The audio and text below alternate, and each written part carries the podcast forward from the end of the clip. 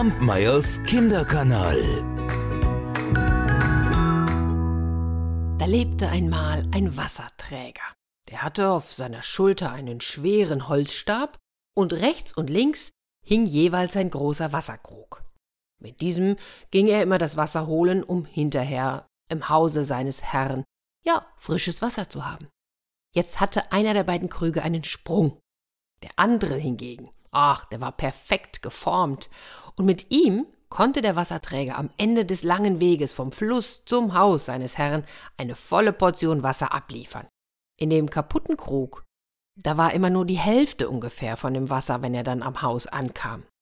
Zwei volle Jahre lieferte der Wasserträger seinem Herrn also einen vollen und einen halbvollen Krug. Ah, der perfekte der beiden Krüge, der war natürlich sehr, sehr stolz, hm? dass der Wasserträger in ihm immer eine volle Portion transportieren konnte. Der Krug mit dem Sprung hingegen, der schämte sich, dass er nur halb so gut war wie der andere.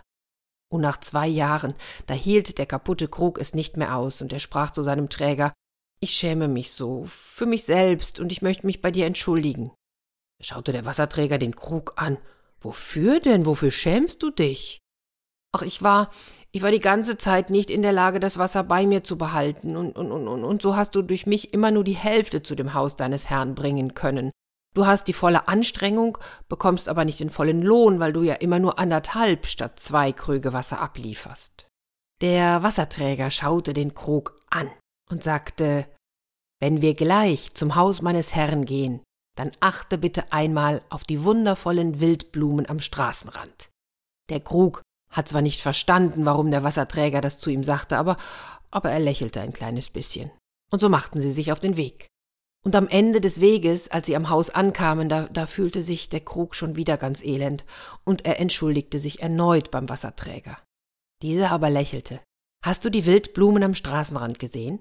Ist dir aufgefallen, dass sie nur auf deiner Seite des Weges wachsen, nicht aber auf der, wo ich den anderen Krug trage? Ich habe doch von Anfang an über deinen Sprung Bescheid gewusst. Und so habe ich einige Wildblumensamen gesammelt und sie auf deiner Seite des Weges verstreut.